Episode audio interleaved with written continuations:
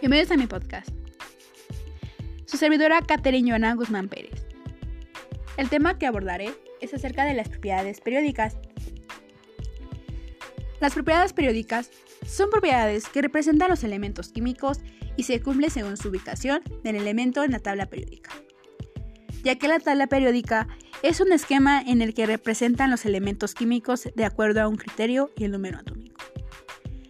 Las principales propiedades son las características que tienen los elementos que varían en forma secuencial por grupos y periodos.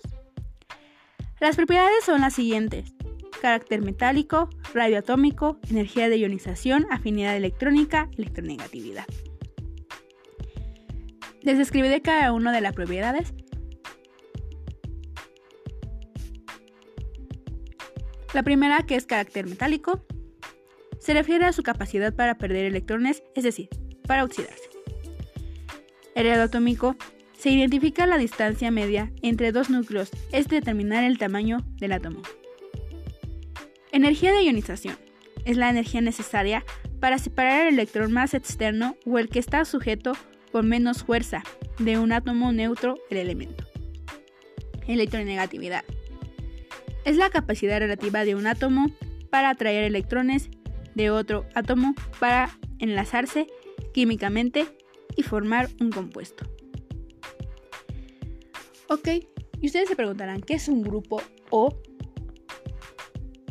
periodo? En la tabla periódica, ya que los periodos es un ordenamiento horizontal, es decir, las tablas de la tabla periódica. Y los grupos son las columnas de la tabla y sus elementos que poseen una disposición similar de electrones externos, por lo que forman familias con propiedades químicas similares.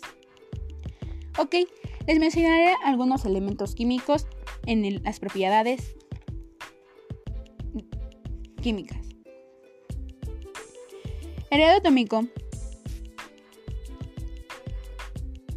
ya que les voy a mencionar dos ejemplos, que es el hidrógeno y el argón.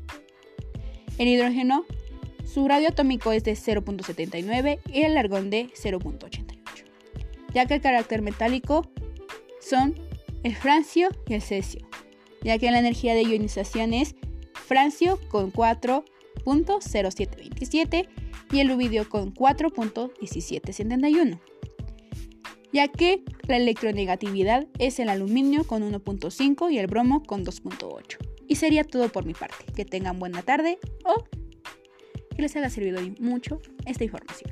Hasta la próxima.